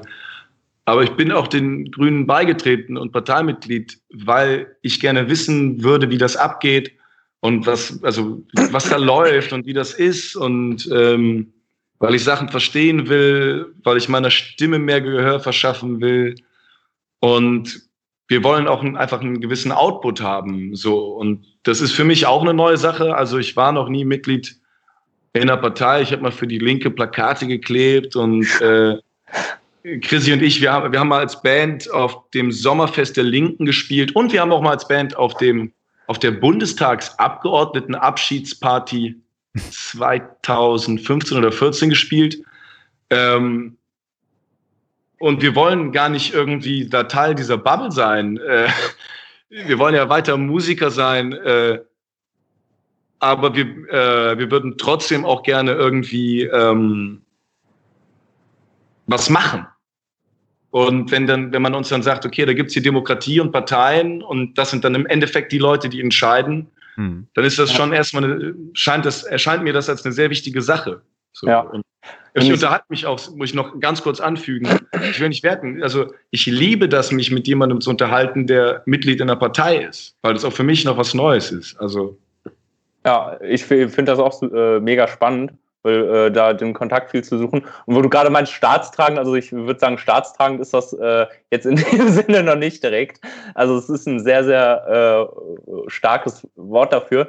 Aber äh, ich, ich glaube, genau das, was Henning gerade meinte, also wir können halt ein bisschen versuchen, im, im Rahmen unserer, äh, unserer Erscheinung so äh, auf Sachen hinzuweisen oder Sachen zu unterstützen, die wir cool finden und äh, ich glaube, das ist irgendwie auch krass in Deutschland, irgendwie, dass da so strikt getrennt wird, ganz, ganz viel. So, also wenn man sich die USA anguckt, da ist das völlig normal, dass äh, jeder, äh, jeder F-Promi sich irgendwie zu einer Partei bekennt, so zu einer der beiden Parteien be be bekennt. Das hat natürlich auch äh, Vor- und Nachteile, aber ähm, hier ist da so eine ganz große äh, Skepsis erstmal mit verbunden. Und das äh, auf der einen Seite ist natürlich eine, eine Skepsis immer gut und wichtig. Auf der anderen Seite äh, bringt einen das vielleicht auch manchmal so ein bisschen um die, äh, um die Chance, äh, ja, Sachen einfach zu unterstützen. So, und ich hatte für mich da auf jeden Fall äh, da auch oft äh, eine große Hemmschwelle, mich da irgendwie klar zu Dingen zu positionieren. Weniger aus der Angst raus, dass ich dann irgendwie äh, Zuhörerinnen oder Zuhörer ver verprellen würde, sondern eher, weil ich dachte, so, boah, wenn ich zu irgendwas was sage, dann muss das mega on point sein und ich muss da alles zu wissen zu dem, zu dem Thema. Und dass ich da ganz viel so eine Berührungsangst mit hatte. Und ich glaube, was, was wir machen können als Band, ist einfach ähm, auch ein bisschen abseits von dem parteipolitischen äh, Ideen einfach zu, zu supporten und dann eine Aufmerksamkeit zu, für zu generieren, weil wir einfach eine sehr große Reichweite mittlerweile als Musiker haben. So, und äh, warum soll man die dann nicht für äh, dafür einsetzen, um noch weiter darauf hinzuweisen, dass gerade äh, 20.000 Menschen unter unwürdigsten Bedingungen in Moria festgehalten werden und äh, es nur eine Frage der Zeit ist, bis dann eine Katastrophe jetzt passiert, wirklich. Und äh, das, das ist ein Thema, das uns gerade sehr viel umtreibt irgendwie und äh, wo wir dann auch unsere Reichweite dann äh, in dem Sinne für, für nutzen möchten. Und bei den parteipolitischen Sachen finde ich das auch gerade, äh, entdecke ich das irgendwie so immer mehr für mich, weil ich dann auch denke, so ja, am Ende sind das die Leute, die halt wirklich an den, äh, an den Hebeln sitzen und wirklich Dinge ganz konkret verändern können. Und äh, da äh, zu versuchen, einen, einen gewissen äh, Einfluss oder Einfluss klingt auch schon wieder so so äh, so kalkuliert irgendwie, aber da einfach äh, ja sich mit zu befassen und mit so Leuten ins Gespräch zu gehen, das finde ich gerade sehr sehr spannend. Und da kann ich auch nur wirklich alle Leute zu ermutigen, einfach mal sich auch eine so eine so eine Partei äh, reinzuziehen und einfach mal zu gucken, äh, also jetzt ne, keine keine spezielle, aber äh, einfach mal äh, zu gucken, wie das, wie, wie so eine Arbeit funktioniert und so. Das ist super spannend. Das ist meine Erfahrung auch für viele abschreckend, wenn sie dann tatsächlich mal beim Ortsverein sitzen und sich dort ja. einbringen müssen, dann sagen sie, okay, danke, nie wieder. Ja. Also es ist auch, ist auch eine gewisse Wechselwirkung. Okay, ihr habt jetzt gerade Hilfe für Flüchtlinge, Geflüchtete angesprochen. Äh, was wollt ihr denn verändern? Henning, du hast gerade gesagt, ihr wollt Dinge verändern, ihr seid politisch aktiv. Welche Themen sind das? Flüchtlinge, was gibt's noch? Ähm, also nach dem Moria, äh, also für mich ist es so, dass ich durch die Morde in Hanau ähm, jetzt abseits des Schocks und der Trauer, ich habe einfach sehr, sehr viel auch im, im Nachhinein dadurch gelernt, durch die Reaktionen von Menschen, die alltäglich irgendwie von Rassismus betroffen sind und irgendwie Freunde von mir sind und äh, habe in ganz vielen Situationen auch zum ersten Mal so richtig verstanden, was das äh, für meine Freundinnen und Freunde bedeutet. Hm. Und ähm, ich glaube, die alltägliche Diskriminierung von Menschen aufgrund ihrer Herkunft, ihrer Sexualität, äh, ihres Alters, ihres Geschlechts, äh, ihres Körpers, so, ich habe bestimmt was vergessen. Äh, aber das ist einfach was, was ähm, ist einfach richtiges Gift. Und äh, ich fände halt toll, wenn irgendwie klar ist, wenn man auf auch Konzerte von, und das ist ja auch wieder so eine Wechselwirkung, ähm, umso weiter wir uns auch positionieren, umso klarer ist ja, dass jetzt kein Freiwild-Fan mehr zu einem Konzert von uns geht. So. Und ich fände es persönlich schön, wenn man auf ein Konzert von uns geht und ähm, vielleicht sich sicher ist, dass dort mh, mm, einfach ein, ein, gegenseitiger Respekt und äh, ja, eine gute Stimmung ist. So. Mhm. Ja. Ich habe eine Frage, weil du das gerade so schön ansprichst. Du willst nicht, dass da der Freiwild-Fan zum Konzert kommt, was ihr sicherlich äh, mit der Abschreckung schafft, dass ihr euch für äh, soziale Fragen, für Fragen der Diskriminierung interessiert und euch da auch engagiert. Und dennoch gibt es ja die Möglichkeit, dass man ähm, bei vollkommen unpolitischen Liedern vielleicht doch andere Fans hat. Ich will ähm, nicht quälen jetzt mit einer Literaturstunde, aber eine ganz kurze Passage, Tilo, du gestattet, äh, gestattet ja, ist, ja, ähm, vorlesen aus dem Zauberberg von Thomas Mann. Und da ist eine, sie unterhalten sich über Musik und äh, Settembrini taucht dort auf, eine wichtige Figur in dem Roman. Und der sagt etwas sehr Eigenartiges zur Musik. Er sagt, ja, ich bin ein Liebhaber der Musik, womit nicht gemeint sein soll, dass ich sie sonderlich achte.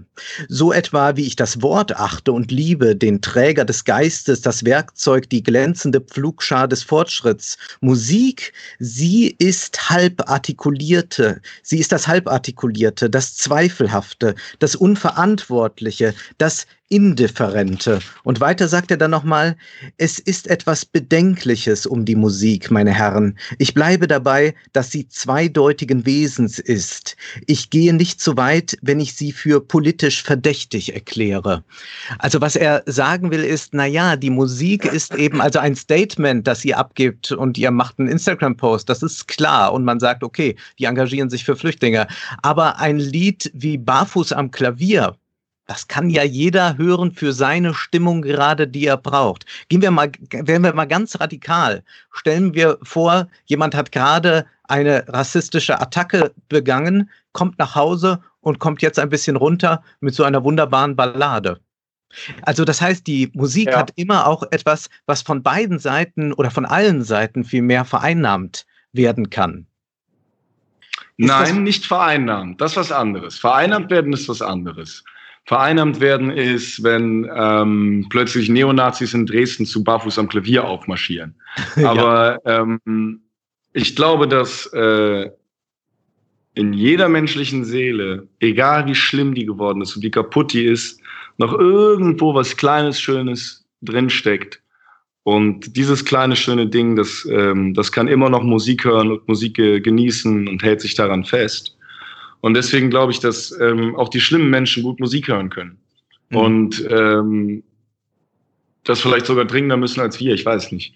Und äh, oh, ich habe gerade zum ersten Mal drüber nachgedacht, ob Björn Höcke vielleicht barfuß am Klavier hört manchmal abends.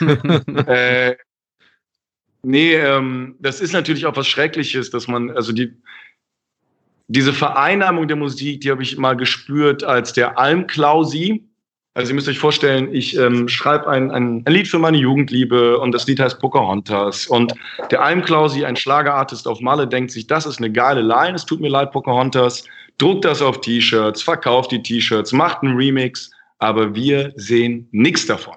Ja, also macht er alles auf eigene Faust, alles seine eigene Idee. Aber klar, benutzt unsere YouTube-Spur und remixt das und so weiter. Das finde ich vereinnahmend und das ist ungerecht, irgendwie, mhm. sich daran so zu bereichern. Aber ich finde nicht vereinnahmend, wenn jetzt meinetwegen jemand, der, es muss jetzt ja nicht der rechte Attentäter sein, es kann ja auch einfach jemand sein, der eine ganz andere politische Überzeugung hat als ich. Mhm. Und wenn der dann gerne unsere Lieder hört und aber sagt, ey, das mit der Decke aus Glas, das sehe ich irgendwie anders. Ich glaube nicht, dass sie eine weiße Wand ist.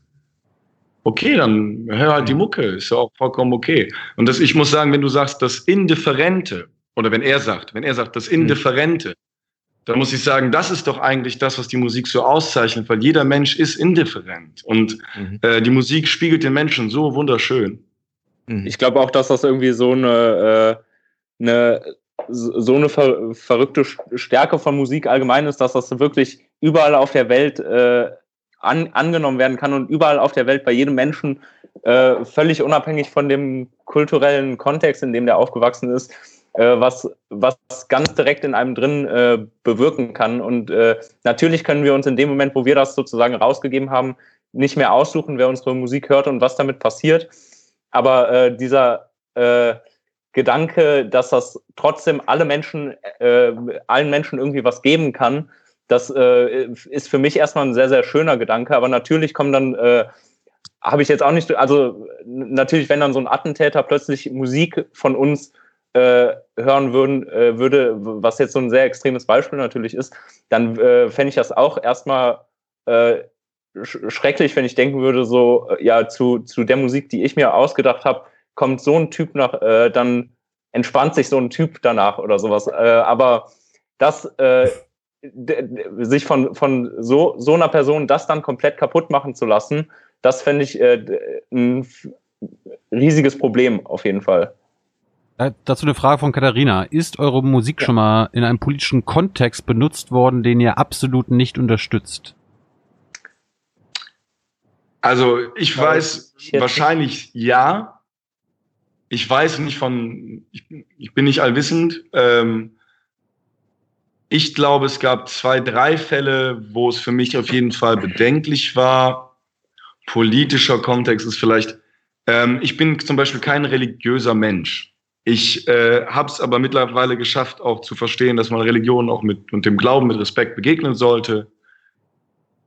Trotzdem ist es für mich komisch, wenn ähm, ich eher so aus touristischen Gründen äh, in Deutschland äh, eine Kirche besuche und dann spielt die Gemeinde ein Lied, das ich geschrieben habe.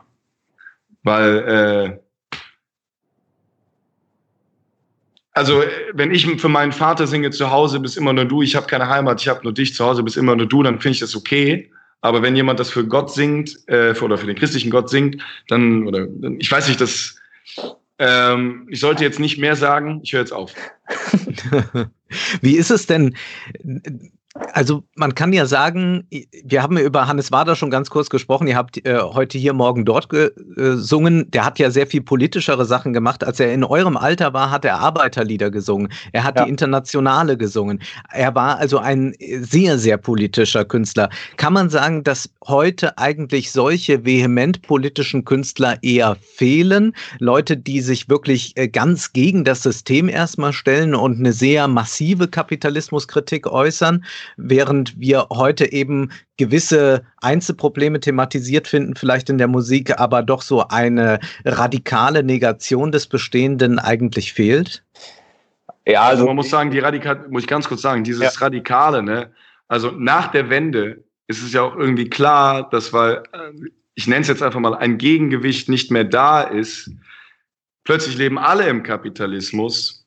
Du lebst da drin du benutzt das, äh, du genießt die Privilegien, dass dann eine so radikale Opposition äh, nicht mehr in der Form stattfindet, das finde ich so, ich hab, bin kein Kulturhistoriker, aber ich finde es fast ein bisschen logisch, dass äh, wenn sich nicht mehr so zwei Ideen gegenüberstehen in der Form, dass, sag ich mal, auch allein die Arbeiterklasse, überleg mal, klar, Hannes Wader, da gab es vielleicht noch eine Arbeiterklasse, äh, und dann sagt man, jetzt singen wir Arbeiter lieber, weil wir, äh, wir fühlen uns als eine große Gemeinschaft. Aber was ist eine Arbeiterklasse heutzutage? So und äh, naja, alle, die arbeiten und die ähm, ihr, ihre Arbeitskraft verkaufen müssen, könnte man sagen.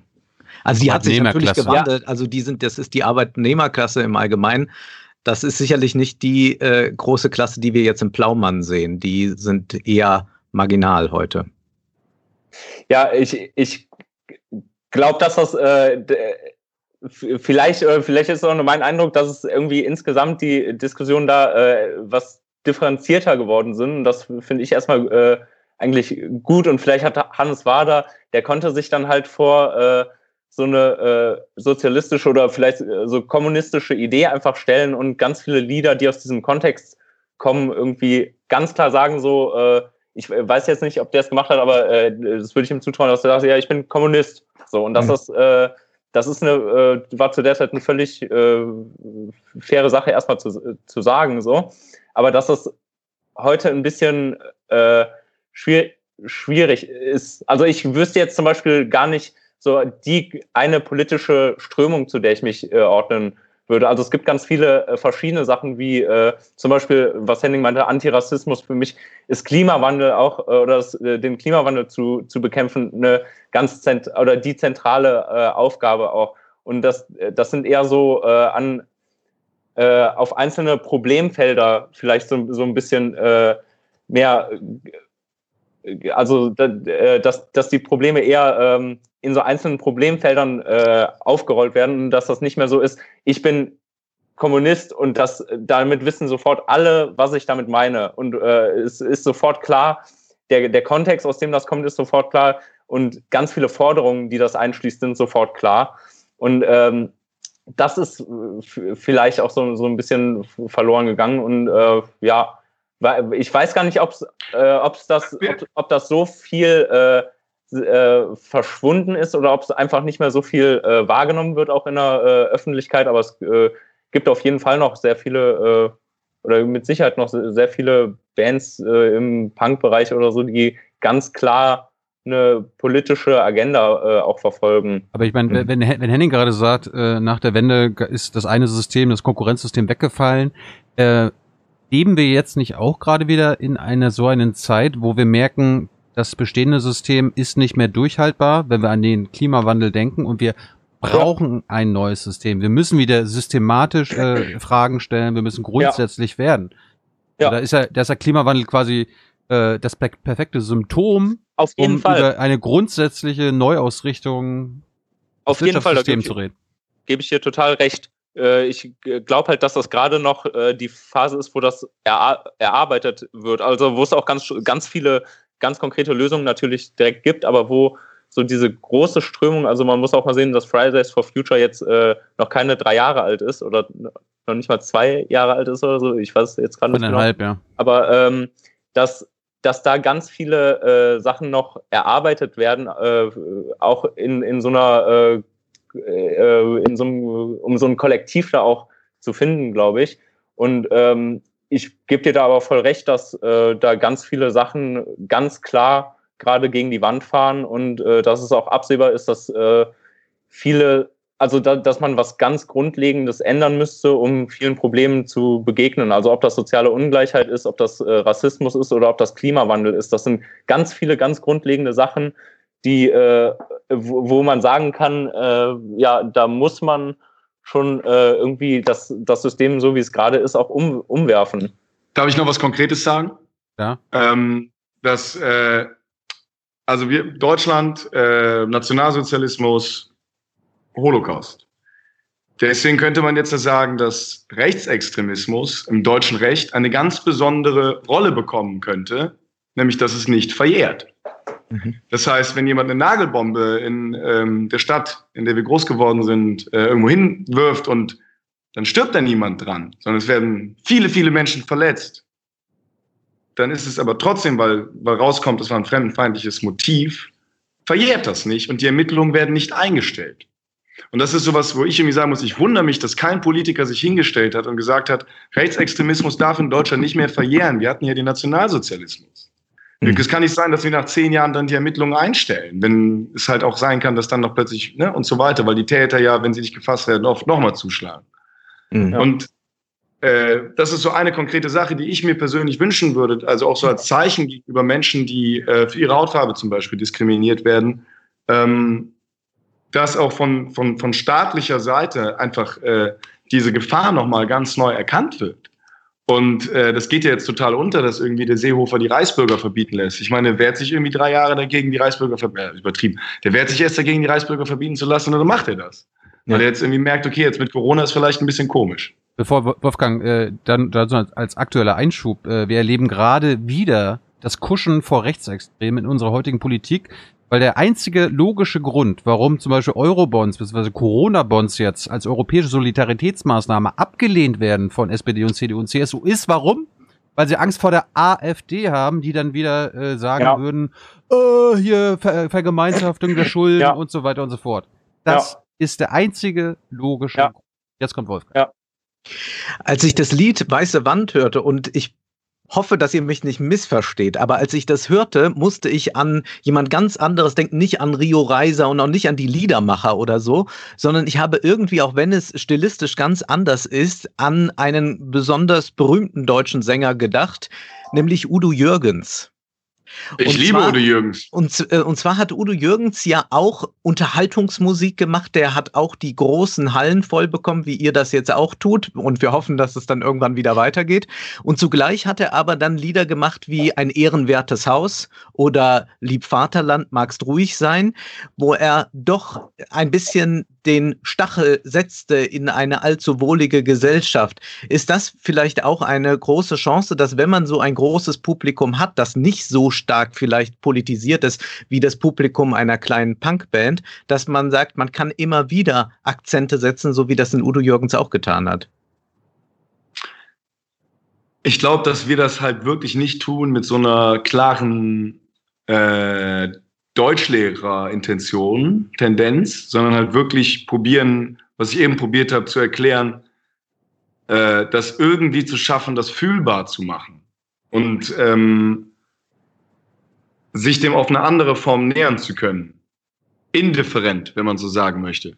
Mhm. Weil das äh, genau darum geht dass ähm,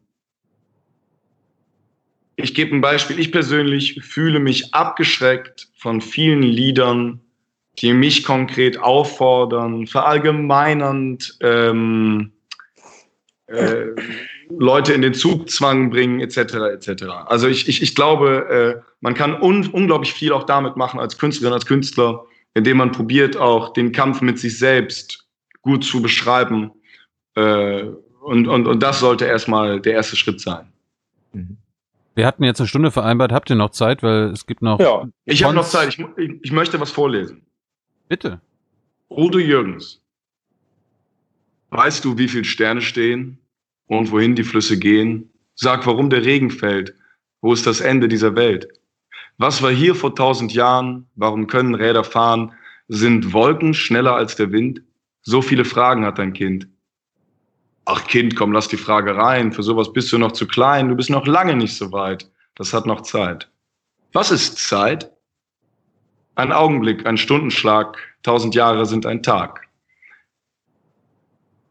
Der ist einfach, und dann Danach wird es noch heftiger, das weil er dann noch singt. Das war der Theme-Song meiner Lieblingsserie als Kind. Ja, das war einmal. Ja, es war einmal. Das fand ich auch so geil. Es geht danach noch so schön weiter. Wie wird der Mensch zum Nimmersatt? Wer alles hat, kriegt noch Rabatt. Und woher kam die Gier nach Geld? Wie kommt der Hunger auf die Welt? Warum kommt jemand in Verdacht, nur weil er sich Gedanken macht? Ist man noch frei, wenn man nichts wagt?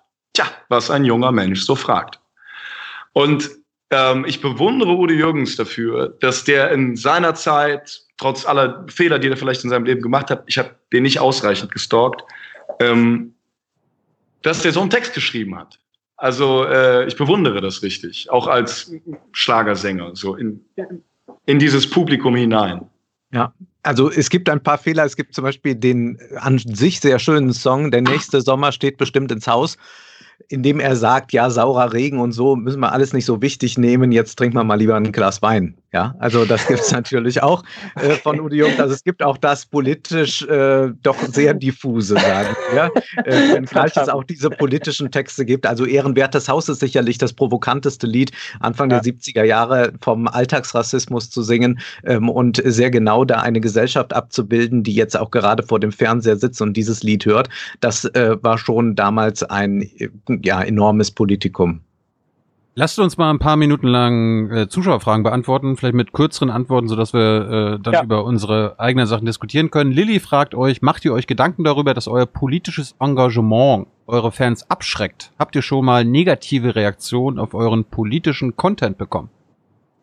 Haben wir auf jeden Fall schon mal bekommen. Also als wir äh, so mit das erste Mal äh, für SOS Mediterranee, so ein äh, Schiff, was Geflüchtete auf dem Mittelmeer äh, äh, rettet, äh, als wir da uns das erste Mal äh, ganz offen für auf äh, Social Media für positioniert haben und dazu aufgerufen haben, sich das reinzuziehen, waren auf jeden Fall auch ganz viele Kommentare darunter, die uns echt schockiert haben.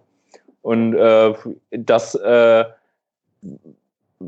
ich, ich würde jetzt mal, also unterbewusst kann man das nie sagen, aber ich würde uns mal wirklich attestieren, dass wir da uns sehr gut von frei machen können von der Angst, dass wir damit Menschen vergraulen in dem Sinne. Also äh, ich, ich wie gesagt, man, äh, ich kann es jetzt nicht so zu 100% safe sagen, aber ich glaube, wir äh, möchten das schon alle sehr äh, aus, aus der Motivation heraus äh, dann, also das ist dann spielt keine Rolle für uns dann in dem Sinne. Hm. Und ich glaube, man muss dazu auch noch sagen, dass wir ja als Band probieren, auch zwei so Punkte hochzuhalten. Und zwar einmal, äh, der Traum ist immer nur geliehen. Irgendwann gibst es zurück. Und äh, ich glaube, ihr wisst, was ich damit meine irgendwie. Und ähm, das andere Ding, das besonders auch für uns als Band, ich weiß nicht, wie es bei anderen Bands ist, aber wir haben schon auch manchmal ein romantisiertes Selbstverständnis und äh, wir haben Straßenmusik gemacht und wir können das jederzeit wieder tun. Ich bin relativ selbstbewusst. Also äh, ich habe, das klingt jetzt wirklich arrogant, aber ich habe mit Chrissy auch in vielen Ländern, mit Selvi Chrissy Malte, Musik gemacht auf der Straße.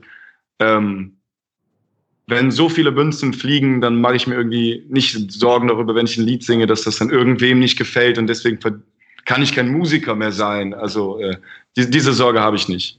Epi fragt, gibt es KünstlerInnen, welche euch im Laufe ihrer Karriere enttäuscht oder sogar das Herz gebrochen haben wegen ihrer politischen Ausrichtung? Xavier Naidoo. Der hat mir nicht das Herz gebrochen, ich fand ihn immer total komisch. ja. Ja. Dass das so lange dauerte, bis das alle mal gemerkt haben, das ist eigentlich das Faszinose. ja, das stimmt. Das ist echt absurd. Ja. Ich denke, es gibt ja. einige Beispiele. Also ich muss sagen, ich kann zum Beispiel keinen Michael Jackson mehr hören, ja. weil irgendwie. Da gab's, da gab's nämlich eine Frage, die ich gerade suche. Jackson. Äh, könnt ihr das denn trennen? Wir hatten, also Wolfgang und ich hatten mal vor einem Jahr oder so eine Folge gemacht über die grandiose HBO-Doku über zwei angebliche Opfer ja. von ihm. Und äh, es gab ja dann Leute, die sagen, okay, ich kann dann auch seine Musik nicht mehr hören und werde die nie, nie wieder hören. Und andere sagen, ich kann das trennen. Könnt ihr das auch trennen? Ich, ich kann das. Äh, ich kann es äh, bei Michael Jackson jetzt auf jeden Fall nicht trennen. So, also ich immer wenn ich äh, jetzt Aha. ein Lied von ihm höre, äh, dann muss ich das ausmachen. Also ich äh, krieg das nicht weggedrückt. So, äh, bei, bei anderen ist das vielleicht äh, anders oder wenn ich mir da auch nicht so viel zu reingezogen habe. Also ich werde bestimmt noch ganz viel Musik auch von Leuten hören, die, äh, von denen ich jetzt nicht weiß, dass die irgendwie äh, krasse Scheiße gebaut haben. Äh, aber äh, wenn ich das, äh, das ist bei mir irgendwie so ein bisschen leuteabhängig. Also ja, äh, ich in dem Fall von Michael Jackson konnte ich das jetzt nicht mehr. Aber Wolfgang, du kannst, du kannst das noch, ne? Ja, ich höre allerdings jetzt nicht so viel Michael Jackson, dass ich mich äh, ständig da befragen muss zu, aber da ich ja großer Wagner Fan bin, ähm, muss ich mir diese Frage in grundsätzlicher Natur stellen und weiß um äh, Richard ja. Wagner, der da auch nicht mal aus Versehen das eine oder andere gemacht hat, sondern dezidiert antisemitisch unterwegs war und auch in, in entsprechende Texte publiziert hat und dennoch trenne ich das von dem Werk. Ja, also da mache ich das, aber äh, sonst stellt sich das bei mir nicht. Also auf Xavier Naidu habe ich in den letzten 20 Jahren verzichtet und kann das auch jetzt sehr gut tun. Ja, Gut, wir machen mal weiter mit ein paar Zuschauerfragen. Schnelle Antworten bitte. Ähm, werdet ihr demnächst neue Musik veröffentlichen? Zum Beispiel einer von den neuen Songs der Tour? Sagt Francis. Ähm, wissen wir noch nicht. Wir konzentrieren uns einfach gerade darauf, erstmal ein paar Sachen zu machen. Und während wir Sachen machen, ist das Pläne schmieden so schwierig und wir haben gerade Lust, auch Lieder zu schreiben. Äh, wir, wir vertagen die Antwort. Ich frage, äh, welche Einflüsse in eurem Leben haben euch zu eurer politischen Position gebracht? Also wa warum, warum willst du das Klima retten, Henning? Äh, ich glaube, dass ich habe eine relativ große Menschenliebe und äh, ich, also der Klimawandel ist real, ne? Und äh, das wird für äh, sehr, sehr viele Menschen sehr, sehr schlecht. Und das wird auch für, keine Ahnung, die Tochter von einem Kumpel ganz schlimm. Für meine eventuellen Kinder wird das ganz schlimm. Das wird für die ganze Welt ganz schlimm, wenn das so passiert, wie es gerade aussieht. Und äh, dafür, ich glaube, ich habe nicht mehr oder weniger Empathie als andere, aber ich habe einfach zu viel Empathie mit Menschen, um einfach zu sagen, das interessiert mich nicht. So. Und fühle mich schlecht, wenn ähm, ich dieser Empathie nicht entspreche. Dann Kissgirl fragt, was passiert, wenn, ein, wenn alle eigentlich geplanten Konzerte dieses Jahr wegen Corona nicht stattfinden werden? Wird die Tour dann aufs nächste Jahr verschoben? Also wir hatten ja jetzt äh, nur noch fünf Konzerte, die nachgeholt werden müssen und äh, wenn die im August, äh, wenn es dann immer noch die gleiche Situation ist und wir die zu dem Zeitpunkt auch nicht spielen können, dann würden wir die äh, nachholen. Und mit Festivals dieses Jahr weiß ich gar nicht, da machen wir uns jetzt auch noch keine Gedanken drum. Also die sind im, das fängt im Juni an und äh, wenn bis dahin irgendwie Absagen kommen, dann müssen wir darauf reagieren. Aber äh, bis dahin können wir uns jetzt äh, einen Kopf machen oder irgendwie versuchen, produktiv zu sein. Genau, wir kämpfen auf jeden Fall dafür, dass alle Tickets ihre Gültigkeit behalten und wir Termine finden. Fragt ihr euch eigentlich, ja. das habe ich mich jetzt gefragt, also äh, ja nicht nur Konzerte, sondern auch irgendwie, keine Ahnung, Fußballstadien und so weiter, ob die Menschen in der Masse überhaupt sich trauen werden, in Zukunft äh, quasi zusammen zu sein, also eng aneinander zu tanzen und so weiter und so fort, oder ob das jetzt äh, die Corona-Zeit und äh, Abstand, soziale Distanz, anderthalb Meter, zwei Meter, das jetzt so wir das verinnerlichen werden?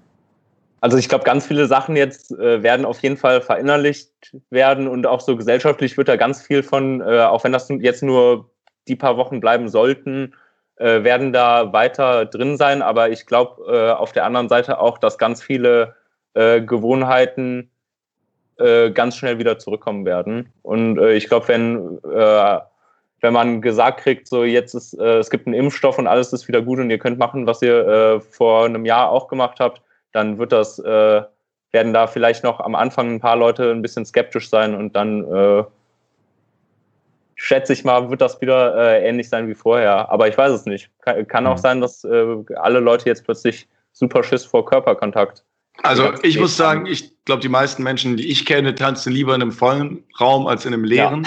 Ja. Und äh, deswegen glaube ich, äh, das Bedürfnis, mit anderen Menschen zu tanzen, ist eher stärker als weniger. Äh, wenn Aber man mit gesunden Menschen, Henning.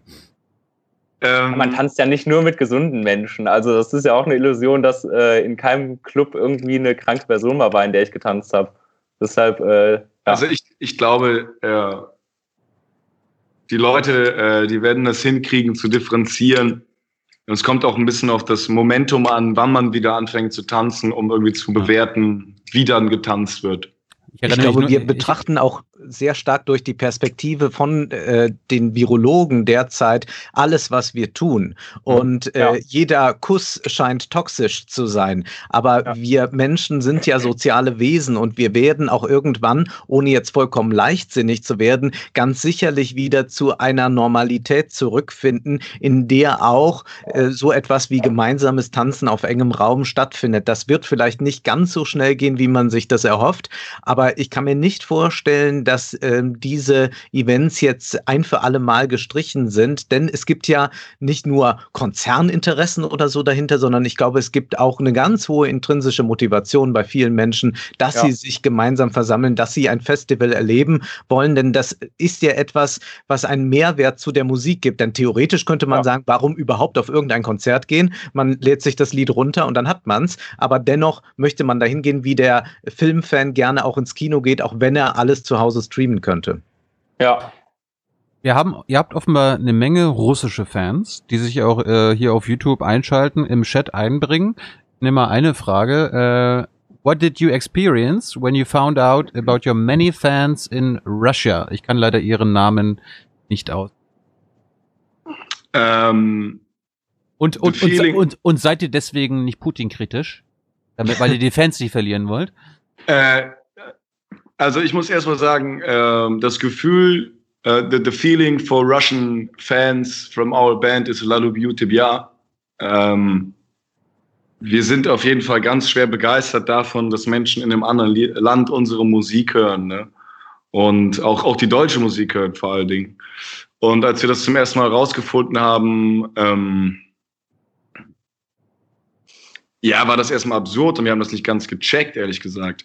Und zu diesem ganzen Putin-Ding, äh, ich möchte mich bei allen äh, russischen Hörern und Hörerinnen bedanken.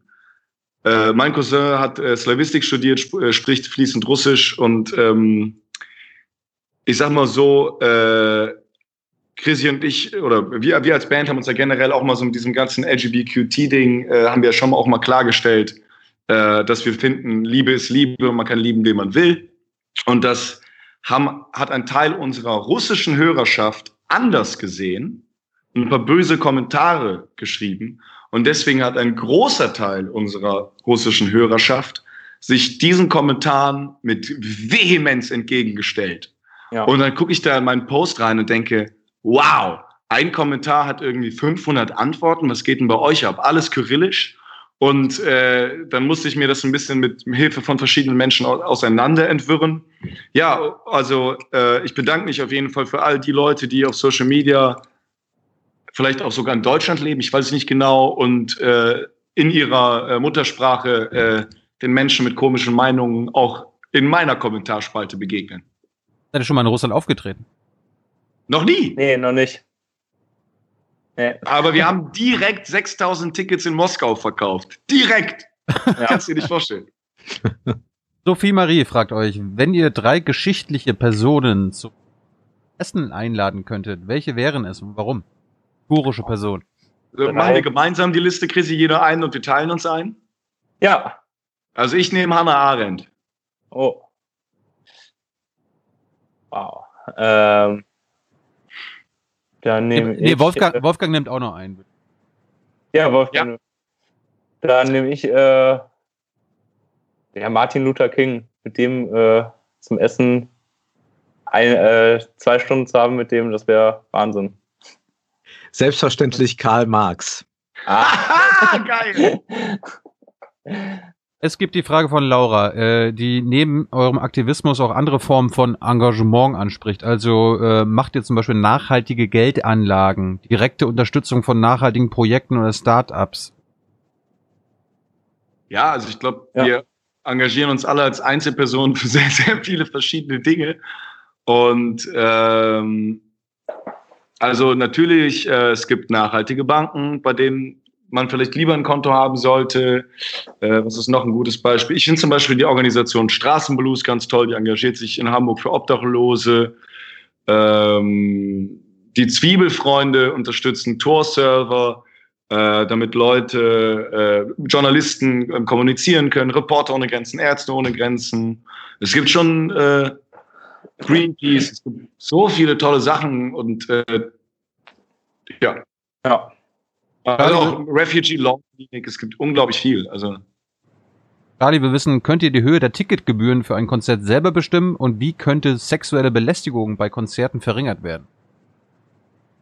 Also, ähm, die erste Sache ist, äh, ja, äh, können wir in einem gewissen Rahmen so, also äh, wir, wir können äh, sozusagen in, äh, die, den Grundpreis von den Tickets äh, mitbestimmen, also mitbestimmen, jetzt nicht äh, komplett alleine. Ähm, und da legen wir auch Wert darauf, dass das jetzt keine astronomischen Summen werden. Ähm, und bei dem zweiten, äh, das ist ein äh, sehr wichtiger äh, Punkt auf jeden Fall. Also sowas wie äh, so Safe Spots, äh, die es zum Beispiel an Karneval in Köln gibt, wo Frauen oder gerade Frauen natürlich ähm, hinkommen können und wissen, dass das ein Safe Space ist, wo die auf keinen Fall irgendwie belästigt werden äh, und dass es Ansprechstationen äh, gibt, das, äh, das sind Dinge, die man bei Konzerten machen kann und ähm, ja, ansonsten darauf hinweisen, äh, als, als Band auch. Das äh, muss ich aber auch sagen, haben wir, glaube ich, bisher noch nicht so viel gemacht, muss ich zu meiner Schande wie ist, euer, wie ist denn euer Publikum aufgebaut? Ist das 50-50 Frauen, Männer oder? Das variiert super krass. Ja. Also weil überleg dir mal, wenn wir in, in, auf einen Dienstag in Magdeburg spielen oder auf einen Samstag in Berlin, das ist wie, äh, das, das, kann man nicht vergleichen. Also äh, oh, ich muss eigentlich, also die Magdeburger rasten viel krasser aus, weil die Berliner sind eh alles gewöhnt. So. Und äh, das, nein, aber auch so, ähm,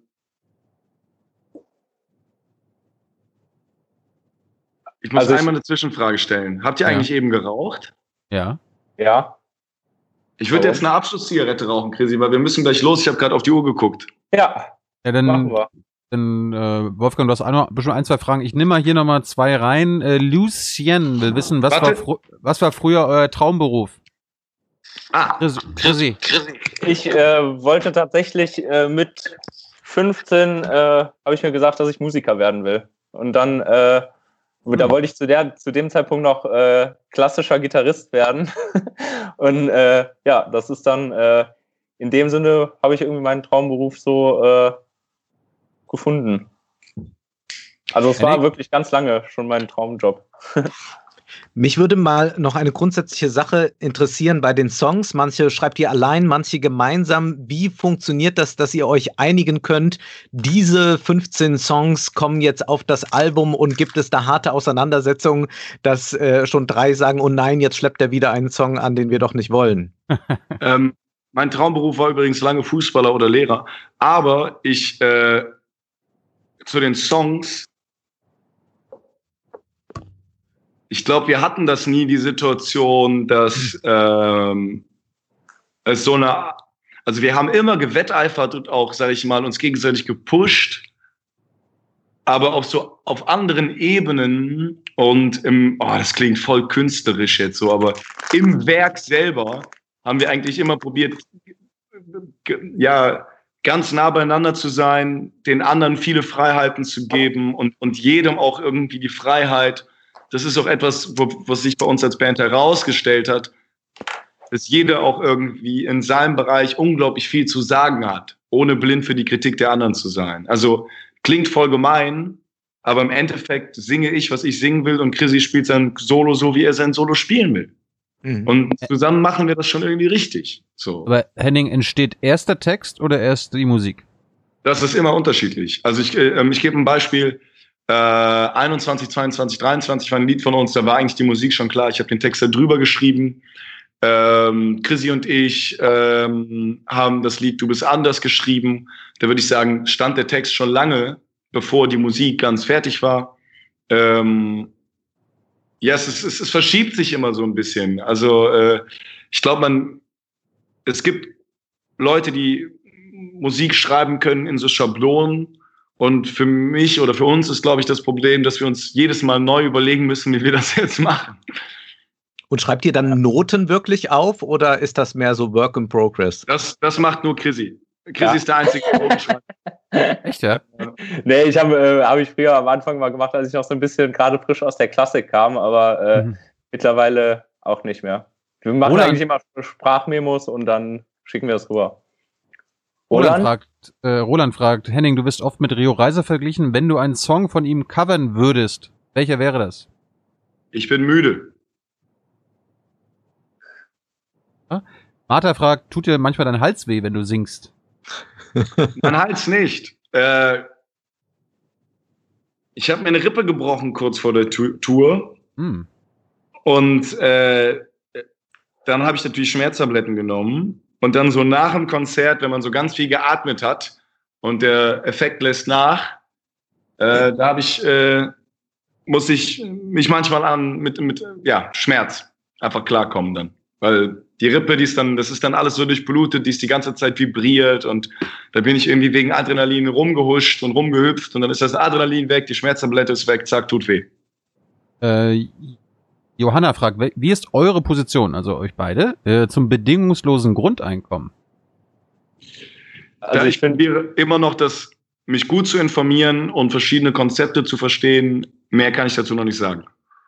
Ich finde so eine, ähm, eine Grund, eine Existenzsicherung, die über dem Hartz-IV-Satz liegt, ist, finde ich, keine Diskussion. Also, dass, das, äh, dass der Hartz-IV-Satz viel zu niedrig ist und äh, bedingungslos, äh, also an diesem Wort störe ich mich manchmal noch so, so ein bisschen, weil das, äh, ja, ich finde immer, ähm, dann, wenn man jetzt irgendwelchen Millionären noch äh, 800 Euro oder 2000 Euro oder sowas äh, jeden Monat dazu gibt, dann finde ich, verfehlt das auch ein bisschen seine, seine Wirkung.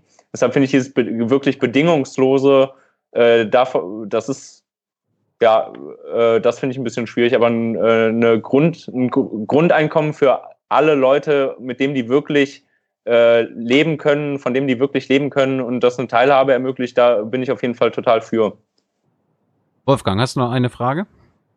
Ja, ich muss Henning nochmal zu der Stimme natürlich befragen. Da fällt einem Tom Waits ein oder mal um einen Deutschen zu nennen, jemand wie Hans Harz.